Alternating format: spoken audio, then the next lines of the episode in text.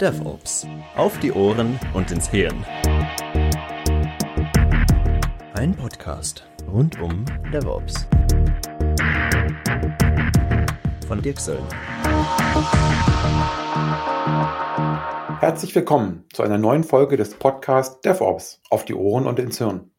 Mein Name ist Dirk Söllner. Ich begleite Unternehmen auf dem Weg zu einer hochperformanten IT-Organisation. Als Trainer und Coach mache ich Teams und Menschen erfolgreich, um die aktuellen Herausforderungen zu bewältigen. Da sind wir gleich beim Stichwort Coach. Das heutige Thema dieses Podcasts ist, äh, Podcast ist Spielarten und Trends des agilen Coaches.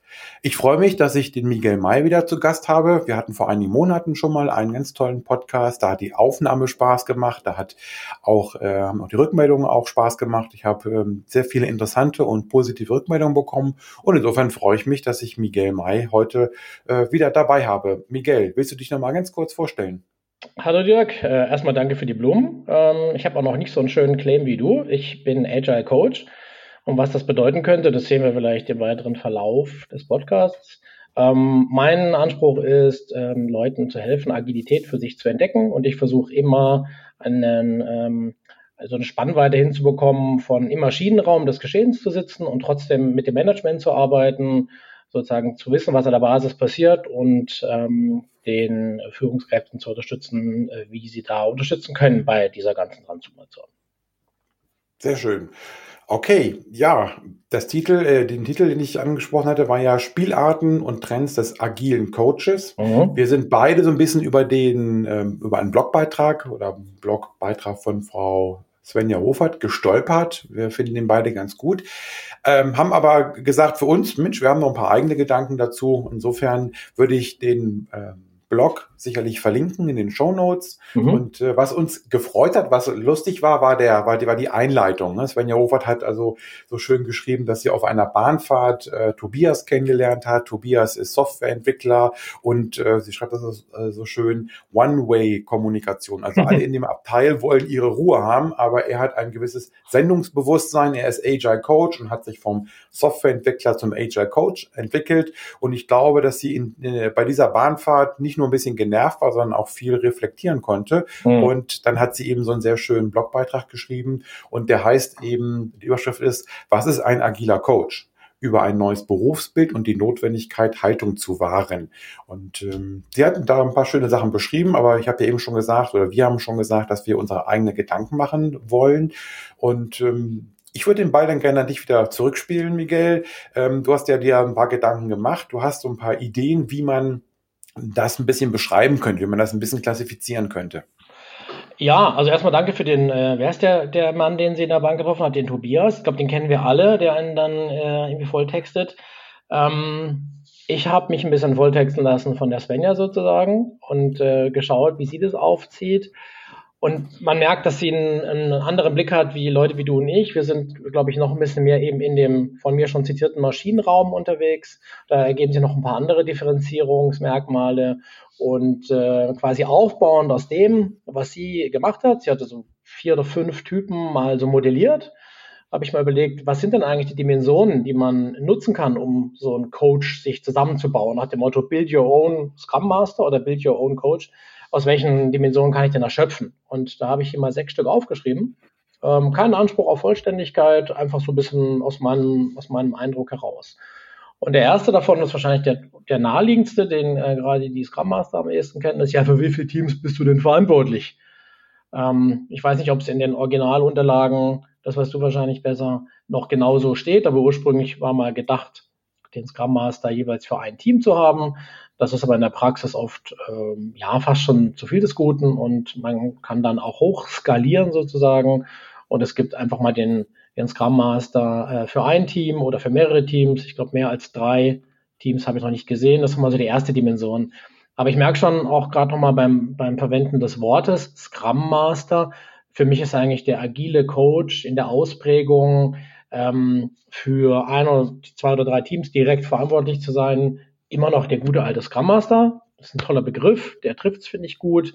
Der Begriff ist aber so ein bisschen in fast schon, ja, nicht in Verruf geraten, aber der ist nicht mehr so schick, der ist nicht mehr so shiny. Der muss jetzt auch Coach heißen. Vielleicht kommen wir später noch drauf, ob der Begriff woanders nicht ein bisschen mehr Sinn macht. Aber erstmal haben wir aus meiner Sicht halt den Scrum Master, der eins bis drei Teams äh, betreut.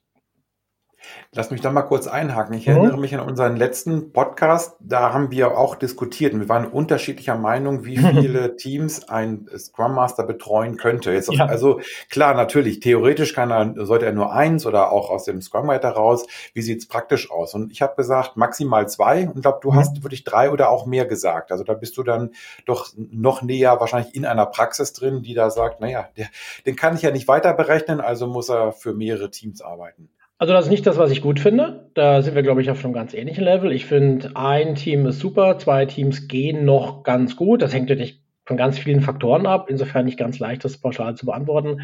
Drei ist schon nur noch Mangelverwaltung. Da werden die Schafherden dann nur noch durchs Gatter getrieben. Das hat dann mit Coaching schon eigentlich wirklich nichts mehr zu tun. Das ist dann nur noch ein Orga-Unterstützer. Aber es gibt es einfach. Es gibt Unternehmen, die äh, auf maximale Effizienz schauen und nicht auf die Effektivität die einfach sagen, ja, mit wie wenig geht's denn noch? Und dann eben hochskalieren auf drei oder vier, habe ich sogar schon mal gesehen. Ich persönlich okay. bin da ganz bei dir und sage, ein bis zwei mit Augenmaß passt, äh, mehr macht wenig Sinn. Ja, also ich habe neulich diesen schönen Spruch gehört. Ich habe ihn, glaube ich, auch in einer der letzten Podcasts auch schon mal zitiert. Ein guter Scrum Master kann zwei Teams betreuen und ein sehr guter betreut eins. das, ist eine, das ist cool. So von der Seite, ja, das ist großartig. Das möchte ich mir merken. Ja, wunderbar. Finde ich ja schön. Da habe ich ja mal was gewusst, was du noch nicht gewusst hast. Bitte. Okay, also ähm, klar, also Umfang und ähm, ich sag mal die Frage Scrum Master oder Agile Coach, da kommen wir denke ich nachher auch noch mal drauf. Ähm, ich würde einfach mal ähm, dabei bleiben bei den Punkten, die du so quasi umrissen hast. Also Umfang war eine Möglichkeit, ihn ja. zu klassifizieren. Dann hast du noch das Thema Arbeitsstil, also wie wie tickt dieser Mensch? Genau, das ist natürlich auch wieder ein großes Kontinuum, aber so an den beiden Grenzen jeweils gibt's halt den äh, Berater versus den Coach beim, beim Wort Berater habe ich jetzt lange herumgelegt, das ist auch jetzt ganz übertrieben so ein bisschen der Klugscheißer. Ne? Der weiß es halt besser, der kennt sich damit halt aus. Und auf einer gewissen Sachebene mag das aber, mag das vielleicht sogar auch stimmen, dass er es besser weiß, aber der sagt halt an, ja, wir machen das jetzt und, und folget mir und ich gehe voran. Ähm, der würde auch äh, bei den Trainings entsprechend agieren und sagen, ja, so, so ist das, das ist das wahre Wort, lest die Bibel, seht die Tafeln und, und äh, so, so macht ihr das jetzt. Ja? Und das ist nicht auch eine Form, die es ähm, ganz häufig gibt.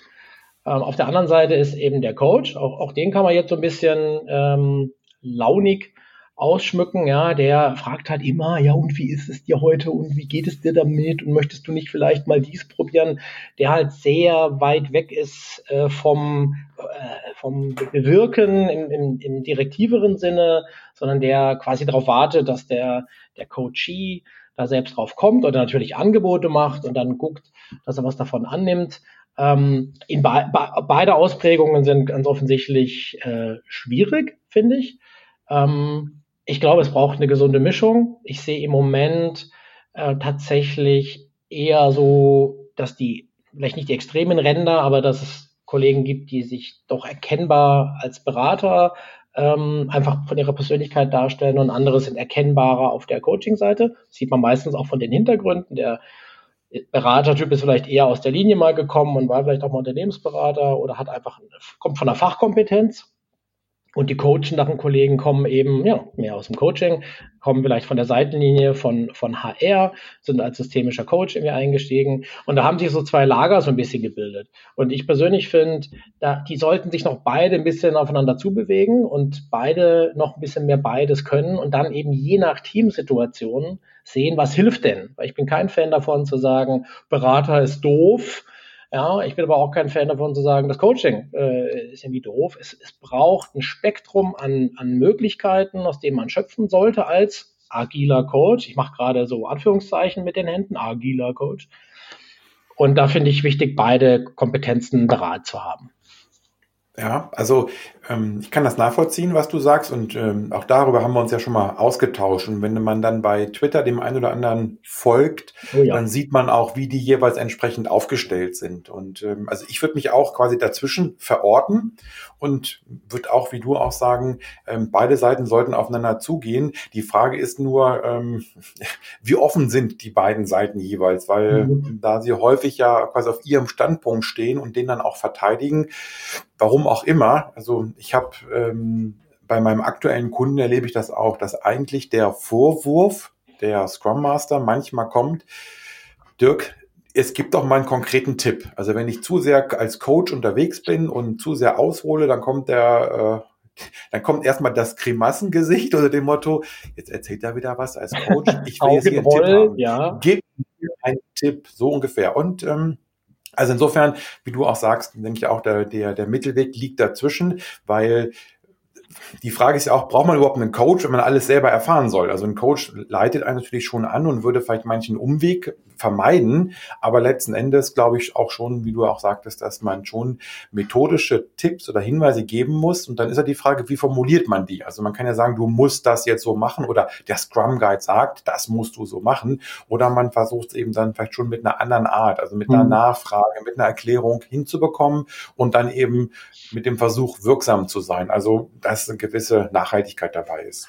Ja, ich finde halt nochmal die, die, man muss sich gar nicht für einen Punkt auf diesen beiden, auf dieser Achse entscheiden, sondern es geht darum, einen möglichst breiten Bereich abzudecken. Und das ist ja auch wieder eine Grundidee des Coachings an sich. Du willst ja versuchen, die Anzahl der Möglichkeiten zu erhöhen. Also du willst dem Kunden mehrere Möglichkeiten aufzeigen, Dinge, die er noch gar nicht vorher gesehen hat. Dazu musst du aber auch selbst in der Lage sein, Dinge zu tun, die du für dich selbst vielleicht auch noch gar nicht so gut kanntest. Vielleicht bist du eher der Beratertyp und merkst aber, der Kunde braucht hier einen mehr coachenden Ansatz. Dann musst du deine Anzahl der Möglichkeiten erhöhen und auch in der Situation mehr Coaching an, anbieten können. Und umgekehrt. Also insofern passt das vom Spirit des Coachings eigentlich sehr gut. Du musst eine breite Tastatur haben, sage ich immer. Und je breiter sie ist, desto besser. Du musst nicht überall gleich gut spielen können. Das wäre auch wieder absurd. Aber ein breites Angebot machen zu können. Und nur an der Stelle eingeflochten, weil es mir gerade in diesem Jahr ähm, ein paar Mal passiert ist. Es gibt, also ich tendiere auch zu sagen, versuchen wir es erstmal coachend, sozusagen von der Seite nähere ich mich und gucke, wie viel Unterstützung das Team braucht, lass die Leine sozusagen erstmal möglichst lang. Aber es gibt einfach Teams, die sind mit dieser langen Leine, äh, mit diesem coachenden Ansatz völlig überfordert. So ein bisschen wie du es aus deinem Beispiel geschildert hast. Ja, jetzt sag halt mal, wie soll man es denn machen, dann, dann können wir damit mal anfangen. Und es gibt Teams, die gehen dabei völlig unter und völlig verloren. Die freuen sich ein Loch im Bauch, wenn du ihnen einfach mal sagst, okay, pass auf, für die nächsten vier Wochen, lass uns doch mal so und so und so und so machen. Dann atmen die auf und sagen, oh super, machen wir, dann erleben wir das, wir erfahren es, dann sind wir ein bisschen schlauer und dann können wir auch sagen, was wir vielleicht lieber möchten oder weniger mochten. Aber man muss die Leute erstmal in die Erfahrung hineinbringen und äh, mit, mit null Erfahrung zu coachen, so nach dem Motto, wenn du auf den Mond fliegst, welche Schuhe würdest du mitnehmen? Ja, keine Ahnung, da war ich ja noch nicht. Sag doch mal, was man da einpackt. Also ich glaube, beides zu können, das ist eine wunderbare Sache. Sehr schön. Ja, gute Beispiele. Ähm, das kann ich mir merken. Auf dem Mond fliegen, welche Schuhe würdest du einpacken? Ja, du, wir haben so viele Projekte, die sind ähnlich eher wie Marsreisen, da ist das gar nicht so abwegig. Ja, ja, okay. Okay, also wir hatten Umfang als eines von deinen Kriterien. Wir hatten eben das Thema Arbeitsstil, also wie Selbst, Selbstverständnis. Ja. Und dann hast du was von der Mission, glaube ich, äh, gesprochen. Genau, also von der, von der eigenen Mission, die die Leute sich geben. Und da bin ich so ein bisschen äh, unsicher, ob sie das mit dem Stil äh, stark überlappt. Ähm, es gab einen Begriff, den die Svenja Hofert genannt hatte, äh, wenn ich mich recht erinnere, das war der Feelgood Manager. Und das ist so eine Ausgestaltung, die mir persönlich immer äh, Schmerzen bereitet. Das ist halt dann ein Coach, dessen größte ja, Mission oder auch Ziel vielleicht ist, dass das Team sich wohlfühlt. Und wenn das Team sich wohlfühlt, dann ist alles gut. Also Kampfkuscheln, wie wir das jetzt auch schon mal im anderen Kontext genannt haben, halte ich gar nichts davon. Äh, das ist eigentlich äh, insofern absurd, weil du musst herausfinden, was die Person braucht aber nicht, was sie möchte. Ich glaube, wir hatten das sogar fast wortgleich in einem, im letzten Podcast. Also den Leuten zu geben, was sie, jetzt muss ich selber überlegen, was sie wollen, nützt uns überhaupt nichts. Wir versuchen ja eigentlich eher eine Entwicklung anzustoßen. Und da muss der Coach, äh, Schrägstrich auch der Berater, da sind sich beide wieder einig, ja eigentlich erstmal wissen, ja, was braucht's denn? Und da muss man eben Dinge tun, die eine Entwicklung anstoßen. Und das sind halt oft Dinge, die die Komfortzone zumindest, äh, wo man an die Ränder der Komfortzone kommt oder vielleicht sogar auch ein kleines Stückchen drüber. Man kann sich da immer langsam vortasten. Aber aus meiner Sicht, äh, und da bin ich ganz klar parteiisch, muss ich zugeben, äh, natürlich muss man für eine gute Grundstimmung auch sorgen. Aber die Entwicklung zu vernachlässigen, würde komplett den Auftrag, äh, äh würde den Auftrag ignorieren. Und ähm, ich, da, da gibt es einfach, ja, ähm, zu viel Kollegen, sage ich jetzt mal ganz kritisch, die das sich vielleicht zu leicht machen und, und auch ein Stück weit eine Abhängigkeit haben von dem Wohlwollen des Teams, so also ein bisschen wie so eine Elternrolle. Es gibt Eltern, die sind zufrieden, wenn die Kinder glücklich sind. Und es gibt Eltern, die sagen, ich bin dann zufrieden, wenn die, wenn die Kinder 20 sind und ich merke, die sind zu interessanten Personen herangereift. Und zwischendrin gehe ich auch in die Reibung. Und ich glaube, der kennt es ganz klar. Ja, viel gut, aber bitte auch auf die Entwicklung gucken, sonst machen wir gar keinen Job, sondern bringen nur die Zeit rum.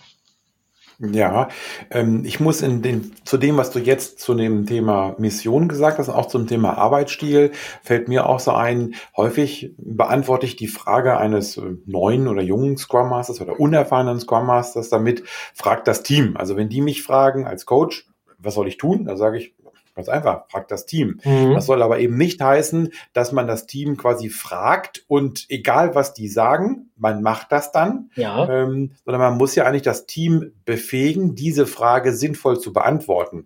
Das heißt also, ähnlich wie du ja auch sagtest, ähm, nicht, nicht auf das Feelgood achten. Klar, die müssen sich wohlfühlen, aber manchmal muss das Wohlfühlen ja vielleicht auch erstmal vorbereitet werden, erarbeitet werden und manchmal muss man um ein Wohlfühlgefühl zu haben, auch mal ein schlechtes Gefühl durchleben oder man muss etwas lernen. Also ähm, das fällt mir in dem Zusammenhang ein. Also äh, fragt das Team, ja, aber äh, heißt nicht alles machen, was das Team sagt, sondern dafür sorgen, dass das Team diese Frage quasi versteht, auch die, die Tragweite einer Entscheidung versteht und fähig ist, eine vernünftige Entscheidung für sich zu treffen.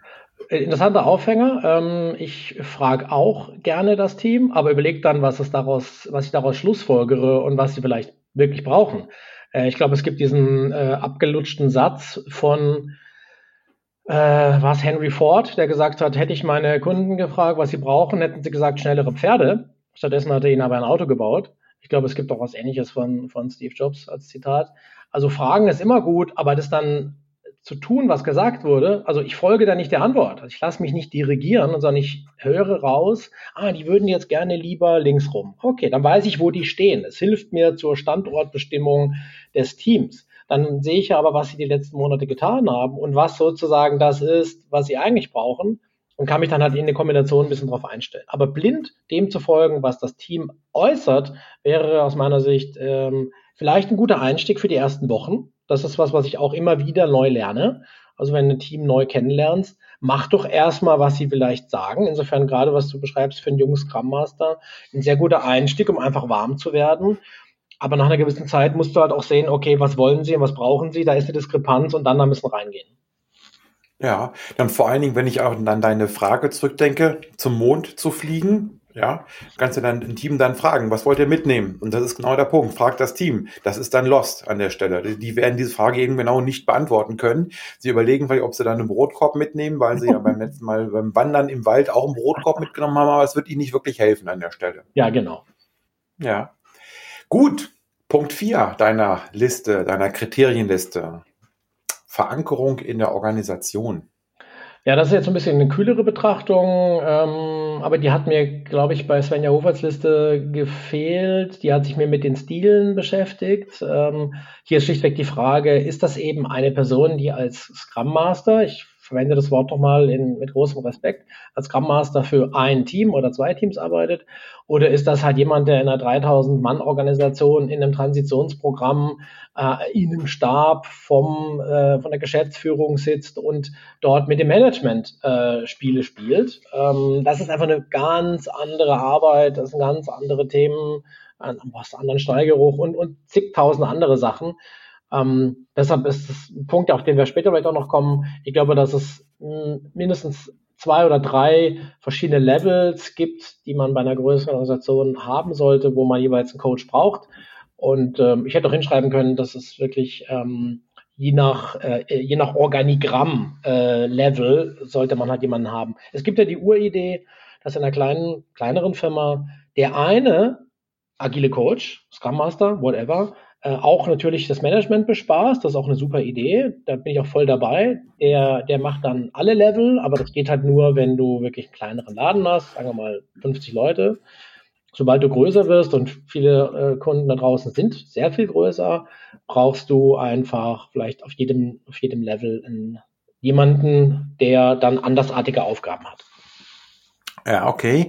In dem Zusammenhang fällt mir ein, ähm, es hängt ja auch ein bisschen mit einem Auftrag. Also welchen Auftrag hat der Coach? Hat er den Auftrag eben Teams zu entwickeln? Hat er den Auftrag Personen zu entwickeln? Hat er den Auftrag das Management zu entwickeln, Führungskräfte? Das hängt damit ja auch ein bisschen zusammen. Ganz genau. Und schwierig ist nur, dass natürlich manche Aufträge da semi-scharf sind. Und das ist auch vielleicht was, was ich denke selber gerade darüber nach und sage, wenn ich mal diese sechs Dimensionen nehme, kann ich auch besser äh, bei einer Auftragsklärung mit dem Kunden herausfinden, was meint er eigentlich. Weil wir ja auch in der Aufgabe sind, dem Kunden helfen zu müssen, den Auftrag zu schärfen, wie jeder gute Lieferant. Wir wissen ja mehr, hoffentlich, über das Thema wie der, der uns einkauft. Der verkauft er uns ja ein. Also können wir auch behilflich sein, klar zu machen, was braucht er eigentlich. Und ähm, da gibt es eben Aspekte, die man sich da vielleicht rauspicken kann und ins Gespräch mitnehmen kann. Ja, für mich ist immer noch ganz wichtig, ähm, und da ist die Frage, ob das bei dir vielleicht genau in dieser äh, Kriterium reinpasst. Ist es ein interner oder ein externer? Uh. Oder ist das für dich eine Kategorie, die quasi bis jetzt noch fehlt, die man dazu packen müsste? Ja, ist wunderbar. Das ist eine, die, die fehlt. Ich bin jetzt tatsächlich egozentrisch, äh, wie ich bin, ähm, von uns externen eher ausgegangen. Natürlich kann man die Dinge, die wir bis jetzt besprochen haben, auch genauso gut auf interne beziehen. Aber es ist nochmal eine extra Dimension, weil manche Rollen sollten besser ein interner besetzen, manche Rollen besser ein externer. Aber die habe ich mir tatsächlich jetzt nicht näher äh, durch den Kopf gehen lassen, auch weil das halt so eine Schwarz-Weiß-Sache ist. Du bist end oder mhm. weder und da kann man wenig dran spielen. Du bist nicht, bist nicht halb extern. Sonst habe ich das gar nicht betrachtet. Ja, mehr Culpa. Naja, ich meine, du hast ja zu Anfang einleitend schon gesagt, so die, die Beraterfloskel, ne? Kein Anspruch auf Vollständigkeit, also war der bestmöglich. Ja. Best, best guess. Ja, aber wenn wir das Thema noch ein bisschen behandeln, du hast natürlich äh, recht, man kann das nicht ähm, trennen, also man kann nicht so sagen, ein bisschen extern und ein bisschen intern, also das ist entweder oder, keine Frage. Aber ich denke, es ist ein wichtiger Punkt zu überlegen, in welchen Situationen brauche ich oder wäre mir ein externer Coach hilfreich und in welchen auch vielleicht genau nicht, weil ähm, das kann man ja vielleicht auch ein bisschen mit dem Thema Scrum Master Ja und Nein oder Scrum Master, agiler Coach, intern, extern vermischen. Können wir weiterher noch ein bisschen nochmal drüber, äh, noch mal drauf eingehen? Ich würde es gleich machen, äh, wenn ich darf, äh, weil ich finde es ein super, super, super wichtiges Thema. Das habe ich tatsächlich äh, überhaupt nirgendwo auch auf meinen weiteren Gedankenpunkten berücksichtigt, dass du unabhängig davon, ob der intern oder extern ist, ich glaube, auf einer Coach-Rolle brauchst du Abwechslung. Äh, wenn du wirklich äh, draußen im Markt, aus welchem Grund auch immer, dir einen Business Coach suchst, wäre es gute Praxis, dass der Coach nach einer gewissen Zeit sagt, ich habe meine Möglichkeiten erschöpft. Sie, Sie sind jetzt, ich sage jetzt mal eine Zahl, ein halbes Jahr bei mir, Sie kommen alle zwei Wochen, wir arbeiten dran. Ich habe nichts Neues mehr. Also selbst wenn der auf seiner Tastatur noch Knöpfe nicht gedrückt hat, in gewisser Weise hat er sich assimiliert in Richtung des Problems seines, seines Kunden. natürlich kann man das trotzdem weitermachen. Manche Kunden wollen das, manche Coaches wollen das auch. Aber im Sinne der Entwicklung, äh, die wir weiter oben ja hatten, viel gut versus Entwicklung, ist es dann oft einfach hilfreich zu sagen, gehen Sie doch zu einem Kollegen X, der ist stärker aus dieser Perspektive, der hat neue Impulse, ähm, machen Sie dort weiter. Und ich glaube, dass äh, interner oder externer Coach, du musst so eine Rolle ich sage jetzt einfach mal nach einem Jahr, dich einfach spätestens fragen, ob du nicht durchrotierst. Also nehmen wir mal an, du hast fünf Scrum Master auf fünf Teams, das wäre ein schöne, schönes Setting, dass du nach einem Jahr die Scrum Master ein Stück weit rotieren lässt. Ich, ich, ich sehe schon die, die Ohren, äh, nicht die Ohren, die Augendreher äh, unserer äh, Zuhörer an den Volksempfängern da draußen, weil das viele einfach unangenehm finden und die Teams finden es nervig und dann fängst du wieder von vorne an und du irritierst das System. Aber genau darum geht's ja. Wir wollen als Coach. Da gibt auch, weiß nicht mehr, wer das genannt hat, der hat gesagt sinngemäß, mein Ziel ist es, dass Das Ding, das System wird irritiert. Ich beobachte, wohin sich die Irritation entwickelt. Das ist wie wenn ich einen Stein ins Wasser schmeiße. Ich gucke, was passiert. Dann versuche ich daraus zu lernen, stelle eine neue Hypothese auf, was helfen könnte. Dann werfe ich den nächsten Stein. Aber irgendwann bist du so äh, eins geworden mit dem Wasser, dass du kein Stein mehr bist, den du werfen kannst. Und dann braucht sozusagen einfach mal einen neuen Steinwerfer. Und das ist eine Logik, die über intern und extern gleichermaßen gilt. Ah, wobei, insofern ist das schon interessant, wenn ich an meine Scrum-Schulung denke, dann ist ja ein wichtiger Punkt immer den Leuten klarzumachen, die Zielsetzung der Arbeit eines Scrum Masters sollte sein, sich überflüssig zu machen oder prinzipiell sich überflüssig zu machen. Also ich glaube, wir beide sind einer Meinung, dass das, äh, dass es in der Praxis nicht passieren wird, ja. dass ein Team keinen Scrum Master braucht, aber von der Idee her. Und natürlich, wir beide als Externe, wir können das als Geschäftsmodell eben genau äh, umsetzen. Wir können sagen, wenn du sagst, morgen, ich bringe dir nichts mehr, keinen Mehrwert, dann bleibe ich zu Hause. Das kann natürlich jemand, der angestellt ist, ähm, vielleicht noch nicht so einfach, also mal ganz nett, ganz nett gesagt, also das wird ein angestellter Scrum Master im Unternehmen nicht tun. Der wird immer versuchen, ähm, zwar einen guten Job zu machen, aber der wird selten versuchen, sich überflüssig zu machen. Ja, völlig, völlig zu Recht. Äh, persönlich besprochen würde ich es an seiner Stelle nicht genauso machen. Also du solltest halt mindestens drei, vier Scrum Master haben, um rotieren zu können. Also rotieren tun die sowieso den ganzen Tag, aber um untereinander durchrotieren zu können.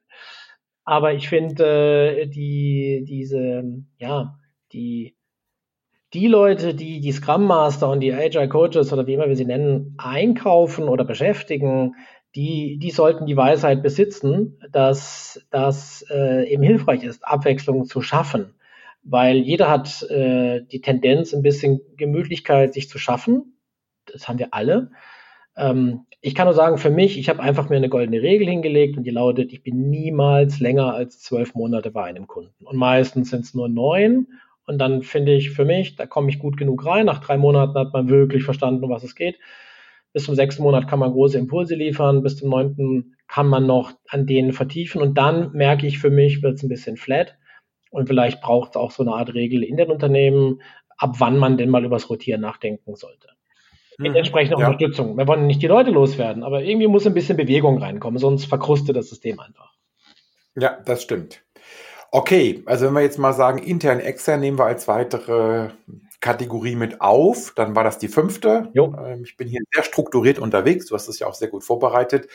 Jetzt kommt das Thema gedankliche Flughöhe. Ja, das ist noch ein bisschen fluffiger. Ich habe ja vorhin schon gesagt, die ist, glaube ich, auch ein bisschen durch mich persönlich motiviert, weil ich immer darauf achte, diese, diese beiden Aspekte zu haben. So dieses Elfenbeinturm versus Maschinenraum habe ich mir ja aufgeschrieben.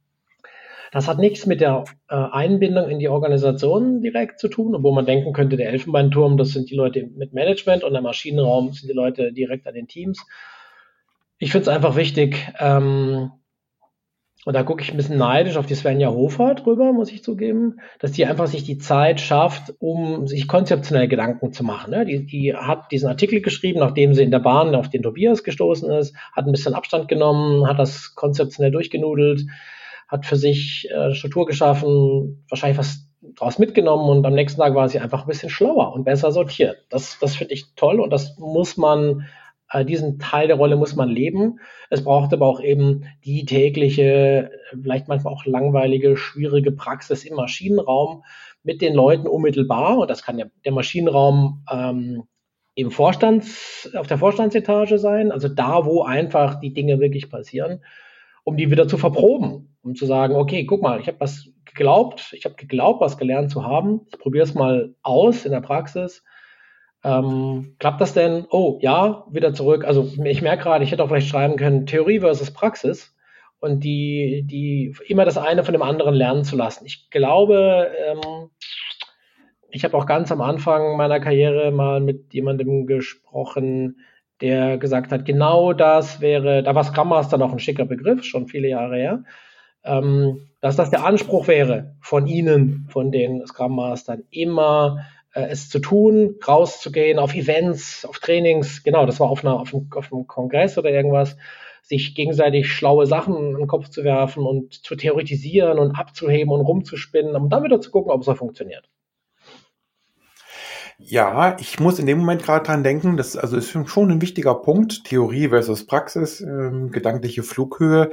Ähm, das ist auch eine, eine Gratwanderung. Insofern hm, denke ich auch, dass es vielleicht ein bisschen mit dem Arbeitsstil zusammenhängt. Ähm, auch das merke ich bei mir, dass ich, wenn ich von Twitter oder von anderen ähm, Blogbeiträgen Gedanken mitbringe und in dem Moment eine Frage beantworte, dass ich eben auch versuche, oder auch wenn ich inspiriert wurde durch eben aktuelle äh, Tweets vielleicht auch, äh, einfach so ein bisschen zu theoretisieren, mhm. zu erklären, warum kommt jetzt die und die Antwort. Und auch da muss ich immer aufpassen, dieses Augenrollen dann nicht zu erleben, dass ich ihm wirklich ähm, sage, äh, meine theoretische Erklärung, der und der hat gesagt, finde ich toll, hat mich inspiriert, dass man das eben kurz hält und dann wirklich quasi von der gedanklichen Flughöhe Elfenbeinturm in den Maschinenraum absteigt ähm, und sagt so, und das heißt jetzt das und das, so beantworte ich deine Frage.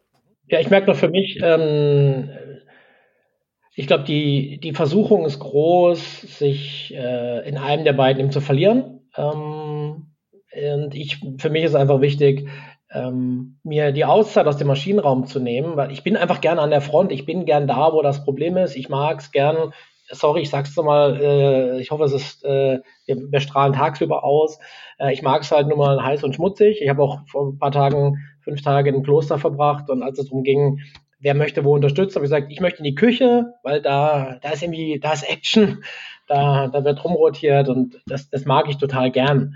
Ähm, und ich mag das so gern, dass ich manchmal merke, es fällt mir dann schwer, davon Abstand zu nehmen und deshalb ist für mich der Elfenbeinturm wirklich eine, eine gewisse Herausforderung, das auch nicht so ins Lächerliche zu ziehen, so ja, jetzt wird er wieder rumtheoretisiert. Wir brauchen alle mal Abstand, wir brauchen alle mal selbst einen frischen Blick, um dann wieder sinnvoll coachen zu können. Und der Punkt ist ja auch diese, diesen Abstand, den man braucht, das ist ja, hat ja auch das Thema Selbstreflexion ja. mit dabei. Also wenn ich mich in, im Maschinenraum super wohlfühle, muss ich trotzdem selbst reflektieren und sagen, ich kann nicht immer nur mit dem Schraubenschlüssel umherlaufen. Ich muss mir auch mal Gedanken machen über Grund, Grundlagen und ein bisschen Abstand gewinnen. Und das kann ich nur, wenn ich selbst reflektiert bin. Absolut, wunderbares Wort. Und ich glaube, auch gerade wir zwei haben in diesem und auch im letzten Jahr immer gesagt, wir müssen die Tage an denen wir beim Kunden im Maschinenraum arbeiten, im Griff behalten. Weil viele Kunden kommen dann mit der Vorstellung, ja, sei halt fünf Tage da. Und ich sage, ja, aber dann bin ich nur im Maschinenraum. Das, das, macht, das macht keinen Sinn. Ja, natürlich, der Kunde bezahlt mich nicht, dass ich bei ihm sitze und mir Gedanken mache, obwohl das großer Teil meines Jobs ist. Ähm, das ist so ein Dilemma, mit dem wir leben müssen. Aber wir, wir brauchen einfach, äh, ne, also ich zumindest denke, wir brauchen eine Art Regel, wo wir sagen, jo, wir sind vielleicht drei Tage bei einem Kunden, wenn es ein Kunde ist, der sozusagen uns Fulltime auslastet. Und dann haben wir einfach uns Zeit geschaffen für den Elfenbeinturm, weil sonst gelingt uns das nichts. Ich fände es jetzt, wenn wir jetzt äh, auf deiner Webseite wären, würde ich sagen, bitte, liebe Zuhörer, schreibt in die Kommentare, wie ihr das Ganze abgrenzt, weil ich finde das wahnsinnig wichtig, Selbstreflexion zu Räume zu schaffen für Selbstreflexion und ich finde es spannend zu verstehen, ähm, wie machen das die Kollegen da draußen, wie schaffen die sich zeitlichen äh, Raum. Kommen wir zum letzten Punkt der Kategorien. Das hast du so schön genannt, inhaltlicher Fokus, Methodencoach versus Psychologiecoach. Ja, ich finde das mit den Wordings echt schwierig, ähm, weil Psychologie ist so ein, so ein großer Begriff. Aber ich habe es deshalb auch als letztes aufgeschrieben, weil es mir auch persönlich enorm wichtig ist. Auch gerade in den letzten Wochen ähm, gab es interessante, interessanten Austausch dazu. Ich war auf der ähm, Agile, das muss ich überlegen, wie es heißt, einem Agile-Event in Zürich. Und da wurde auch viel darüber geredet, was ist eigentlich das, auf was wir einwirken mit unserem Coaching. Äh, der Rest war ja sozusagen ein bisschen das, das drumherum. Aber um was geht es eigentlich? Was, was wird gecoacht? Und ich finde, wie, der Wort, wie das Wort Agile Coach ja schon sagt, hier geht es um Agilität. Agilität ist, ich weiß schon, äh, ein Mindset, eine Haltung. Ja, auch, das finde ich, wird nicht überstrapaziert. Erstmal ist es eine Methode, eine Art zu arbeiten und eine Art es zu tun und vielleicht auch eine Art es zu denken. Aber es hat erstmal was mit einer Arbeitsmethodik zu tun. Du hast vielleicht gehört, ich klopfe hier schon auf den Tisch. Das hat was mit Arbeitsmethodik zu tun. Natürlich musst du auch mit den Menschen dort arbeiten, im Sinne von coachend arbeiten. Aber ich finde, hier muss man eben aufpassen, dass man nicht, ohne dass man einen Auftrag hat, und wir kommen gleich zu den Grenzen des Coachings auch noch kurz, ähm, dass man dort in eine Aufgabe reinrutscht, die man eigentlich nicht hat. Und das sehe ich halt schon manchmal ein bisschen häufiger, als ich mir das wünsche, ähm, dass, dass an den Menschen herumgecoacht wird, anstatt an den Methoden und an den Systemen. Und ja, es braucht immer beides, das ist mir völlig klar, wie, wie die anderen Dimensionen ja auch. Es ist kein Schwarz oder Weiß. Aber da würde ich mir wünschen, dass man sich zumindest das bewusster macht und sagt, was ist eigentlich der Auftrag? Und der hat erstmal was mit Methoden und drumherum zu tun. Sehr schön. Also ich glaube, wir haben mit diesen sieben Punkten ziemlich viel abgegrast oder abgegrenzt, ziemlich viele Möglichkeiten gegeben, sich selber einzusortieren. Wo bin ich? Ähm, vielleicht gibt es viele durchschnittliche Leute. Also ich würde mich auch als durchschnittlich bezeichnen. Also äh, quasi in der Mitte dieser beiden jeweiligen Extreme, die, mhm. die, du, die du aufgeführt hast. Außer bei intern extern. Also ich bin da immer, immer extern, klar. Aber ansonsten bin ich richtig schöner Durchschnitt und mir gefällt das.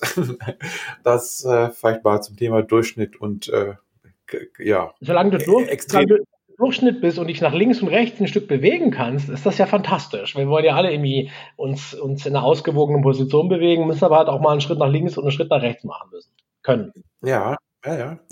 Gut, also insofern, das waren so die sieben Kategorien, die wir jetzt mal hier erarbeitet haben. Und ähm, dann hast du. Äh, da machen wir jetzt ein Buch raus. Die sieben Dimensionen agiler Spielarten. Das, das hat schon, man muss immer eine Zahl sieben verwenden. Jetzt sind wir zufällig auf sieben gekommen. Das war super ja. hilfreich. Das können wir jetzt gleich viel besser als Framework vermarkten. Naja, vielleicht kann man daraus mal einen Artikel machen. Das ist vielleicht nicht gleich ein Buch, aber wir machen einen Artikel und dann machen wir eine Methode draus. dann eine Zertifizierung ähm, und gibt es einen Jahresbeitrag ja. und schon sind wir mitten im agilen äh, Abcachen. Jawohl. Äh, hatte ich auch gerade vor ein paar Monaten den Podcast mit, äh, mit André Klaassen, die Beraterbranche. Ah, okay. Die davon ja auch sehr gut lebt. Also insofern, ähm, da wiederholen sich jetzt ein paar Sachen dazu. Aber äh, lass uns mal nach vorne gucken. Ja. Nach vorne gucken heißt, da haben wir, wir haben eben darüber gesprochen, was ist drin. Also Kategorien haben wir gefunden, wie wir das abgrenzen können oder beschreiben können. Ähm, dann ist die Frage, du hast es eben schon angedeutet, wo sind die Grenzen? Also wo hört es auf? Wo, wo kann ein agiler Coach eben nicht mehr wirken? Wo endet diese Rolle? Ähm, ja, ähm, ich hatte das tatsächlich in der Vorbereitung so extra reingeschrieben, What's in, über die haben wir gesprochen, und What's out, so wie bei einer Definition von einem Scope. Und wie bei Definition von Scope für Projekte wird das ähm, einfach nicht so häufig gemacht. Also man schreibt rein, was alles drin ist. Ja, und dann ja, nehmen wir noch was mit dazu oder so. Es rutscht dann irgendwie so rein. Und ich finde wichtig, auch abzugrenzen. Ähm, ist auch eine gute Coaching-Technik, sich abzugrenzen oder Dinge abzugrenzen. Und das sollte auch für die Aufgabe des Coaches selbst gelten. Und da kann man natürlich ganz verschiedenster Auffassung sein. Ich habe für mich immer drei Sachen aufgeschrieben, die einfach mir oft begegnen und wo ich merke, ich, ich möchte mich abgrenzen. Und da ist ein Teil das, was wir schon bei dem Thema Psychologie so ein bisschen hatten. Aus meiner Sicht coache ich eigentlich nicht Menschen. Also ich coache an mit, ja, da fällt mir schon das Wort. Ich arbeite mit Menschen daran, wie sie auf, auf, auf Arbeit, auf Arbeit äh, geschäftliche Prozesse handhaben. Und da gibt es auch immer einen persönlichen Aspekt, so wie mir fällt das schwer, das so zu tun, weil ich bin das gewöhnt. Mit mir macht das, ich habe dann, das beunruhigt mich. Also das geht natürlich immer auch ein bisschen ein kleines Zentimeterchen in die Person, weil am Ende du kannst nicht mit humanen Ressourcen arbeiten. Du arbeitest. ja. Jetzt haust du raus hier. Ja, du arbeitest. Ja, ich finde das einen schwierigen Begriff. Ähm, aber no offense, also ich will jetzt nicht HR grundsätzlich über einen Kamm scheren, aber ich persönlich denke, da sitzen halt vor allen Dingen Menschen. Und Menschen haben nun mal menschliche Eigenschaften und auf die muss man halt nicht eingehen. Aber man muss halt auch wirklich genau aufpassen, wo beginnt eine Arbeit, die einen Auftrag von dieser Person braucht. Ähm, die systemischen Coaches äh, unter uns oder auch andere natürlich kennen sicher den Begriff der Triangulation. Das ist dieses Gespräch, das man in einem klassischen Coaching hätte mit dem, der den Auftrag zum Coaching gibt. Das ist jetzt in unserem Fall hat oft ein Unternehmen, weil die wenigsten Mitarbeiter bestellen mich persönlich, sondern die, ich, ich werde bestellt von einem Unternehmen und dann ist da der Mensch und ich. Das sind drei. Deshalb Triangulation. Und in dem Triangulationsgespräch wird in jedem Coaching eigentlich erstmal besprochen, warum sind wir eigentlich hier? Was möchte der Auftraggeber? Was möchte der Coachee? der Gecoachte eigentlich auch machen. Ähm, was ist der gemeinsame Rahmen? Was erachte ich als hilfreich? Und wir legen den Auftrag gemeinsam fest.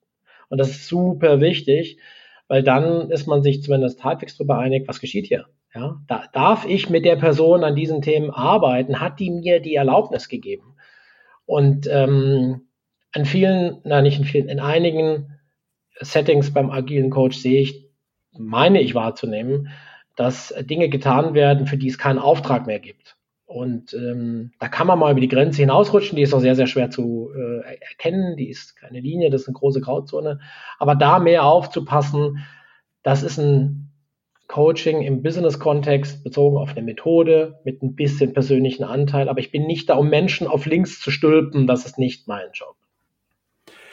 Also da würde ich dir zustimmen, zumindest erstmal bei dem Thema, dass das ein ganz wichtiger Punkt ist, den man klären muss, den man für sich erstmal klären muss als Scrum Master oder Coach an der Stelle ähm, und den man auch in der Arbeit eben klären muss, weil meine, meine Wahrnehmung ist, dass viele Scrum Master an diesem Thema auch ein bisschen verzweifeln oder, ja. oder ihnen auch vielleicht aber auch die, die Methoden fehlen, damit umzugehen. Das heißt, ähm, viele Scrum Master haben natürlich eine sehr gute Ausbildung äh, genossen, die wissen, was Scrum bedeutet, auch vielleicht kann man andere Themen äh, und stoßen dann mit diesen mit dem Handwerkszeug auf die Menschen, das was du auch sagtest. Sehr schön verbunden. Und ähm, kommen dann eben genau in die Bredouille, dass die sagen, naja, das, das, dieses Handwerkzeug kann ja gar nicht funktionieren, weil dieser Mensch das falsche Mindset hat. Also auch das jetzt wieder mit ein paar Anführungszeichen, das hast du ja vorhin auch gesagt, ähm, ist ja nicht meine Meinung, dass sie das falsche Mindset haben, mhm. aber es ist die Wahrnehmung in, in dem Moment. Das Handwerkzeug passt nicht, weil oder kann nicht vernünftig eingesetzt werden, weil nämlich genau der Mensch auf der anderen Seite das gar nicht will oder das gar nicht versteht. Ähm, und ich habe auch Hochachtung vor vielen Scrum Mastern, weil sie das eben wahrnehmen und dass sie das, das gerne auch tun würden, aber dafür eben nicht das Handwerkszeug haben und dann ja auch sofort in eine sehr, sehr schwierige Rolle kommen, weil an den Menschen zu arbeiten, wenn man es denn tun kann und tun darf, ist natürlich auch dann eine immens schwere Aufgabe. Ja, das hast du sehr schön zusammengefasst. Und das ist eigentlich etwas, wo wir, ich glaube, unsere Zeit geht langsam äh, flöten, ähm, wo wir bei Trends vielleicht noch drauf gekommen wären ich finde, dass, hm, also jetzt, hm, ich, ich hadere, ich hadere ein bisschen damit, ähm, wie erfolgreich sind denn unsere Projekte? Wie erfolgreich ist denn unsere Arbeit? Und ich glaube, da gibt es in der Branche ganz verschiedene mh, hm, Darstellungen davon. Die einen reden von großen Transformationsprojekten und die werden als Riesenerfolg verkauft. Wenn du hinter die Kulissen schaust, äh, dann kann man das tatsächlich so behaupten. Ähm, aber wenn du dann einfach in die, auf die Team-Levels gehst und schaust, die Leute haben einfach äh, so, ich habe das, glaube ich, mal ähm, bei einem aufgeschnappt gesagt, bis jetzt haben wir Tango getanzt, jetzt wollen sie Cha-Cha, kein Problem, wir tanzen Cha-Cha. Aber es hat sich in den Köpfen überhaupt nichts verändert. Aber man kann mit Fug und Recht behaupten, dass die jetzt Stand-ups machen und dass es jetzt Sprints gibt und all diese messbaren Dinge, ähm, die sind jetzt da und äh, dann ist alles ein Riesenerfolg. Ich ähm, glaube aber nicht, dass das wirklich ein Erfolg war. Und die, die grundlegende hm, Fehlannahme ist, wie stark man Menschen verändern kann. Natürlich gibt es zu Recht den Job eines Coaches, wenn da ein Mensch auf dich zukommt und sagt, du, ich brauche mal Unterstützung, kannst du mir helfen? Und es ist auch völlig legitim, einen Coach in einem großen Projekt einzusetzen, vielleicht abgestimmt mit den Mitarbeitern. Und natürlich können wir was bewegen, gar keine Frage. Nur, wie viel ist das eigentlich? Und die andere Frage, und die wird eigentlich viel zu selten gestellt, ist, was könnte man denn stattdessen eigentlich tun? Und ich glaube, dass für das ist einer meiner Learnings äh, aus den letzten zwei, drei Jahren, ich viel stärker wieder darauf schaue, dass ich ein Methodencoach bin und dass ich Systeme baue, die zu den Menschen passen, die da sind. Also andersrum gesagt, wenn ich 50 Prozent meiner Arbeitszeit damit mich äh, beschäftige, Menschen zu verändern, habe ich vielleicht eine fünfprozentige Veränderung. Das ist schon toll. Wenn ich dieselbe Zeit aber mich damit beschäftige, das System um die Menschen herum besser zu bauen, habe ich vielleicht einen Impact von 50 Prozent oder 200. Und mein Punkt ist, die Dimensionen, also der Leverage, was bekomme ich für den Input, ist bei Menschen naturgemäß klein. Wir alle kennen uns, wir sind relativ stabil geblieben die letzten Jahre. Warum soll ich mich damit aufreiben? Ich könnte meine Zeit besser investieren, indem ich mit den Systemen arbeite. Systeme passend für Menschen bauen. Nicht die Menschen einfach lassen, wie sie sind und, und gar nichts tun, aber wo ist eigentlich die Musik? Und ich glaube, die ist äh, anders als die Diskussion, die wir sehen, ähm, an Menschen rumzuschrauben. Ja, das ist hat eine Endlichkeit. Ja, also das sind ein paar sehr schöne Zahlen und ähm, apropos Zahlen, du hast ja auf die begrenzte Zeit hingesprochen ja. oder hingewiesen. Mein Vorschlag ist, dass wir jetzt hier diese Folge beenden mhm. und wir spoilern mal auf eine nächste ah, Folge. Wir machen einen Cliffhanger. Wir machen da so eine Übergabe. Das heißt, wir stecken mittendrin in der Diskussion, was sind die Grenzen für einen agilen Coach, ähm, wo hört Coaching auf, wo beginnt Coaching und so weiter. Also Vorschlag von mir, wir äh, beenden das jetzt hier mittendrin in einem super interessanten Thema und alle, die bis hierher gehört haben, können sich freuen es geht weiter, es gibt eine weitere Folge. Ist das eine Idee? ein, wenn das heißt, wird Flash Gordon slash der agile Coach die Welt retten? Die Welt retten. Ähm, dann lass uns ganz kurz noch den Abgesang auf diese Episode machen. ähm, du wolltest noch auf deine Webseite hinweisen. Ja, der Klassiker am Ende eines jeden Podcasts. Also wer sehen möchte, was es sonst noch so von mir gäbe, findet mich auf meiner Webseite. Die findet man unter my.link. Das ist so ein Shortcut, der führt dann auf die eigentliche Domäne und auf die Webseite. Da sind dann all die Social Media Kanäle, an denen ich unterwegs bin. Am aktivsten bin ich auf LinkedIn.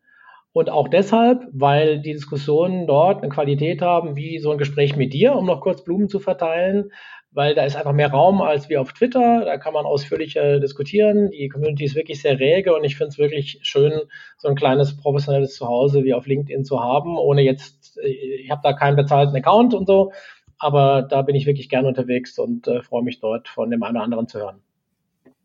Perfekt, dann kommt jetzt die Überleitung. Äh, schalten Sie auch nächste Woche wieder ein, wobei bei mir ist ja immer ein Monat. Ja. Wenn es heißt, der auf die Ohren in ins Hirn, Miguel May. Gut, also ähm, herzlichen Dank für hier und dann mal gucken, wie es mit der nächsten Folge weitergeht. Ich danke Tschüss. dir, hat Spaß gemacht. Ciao.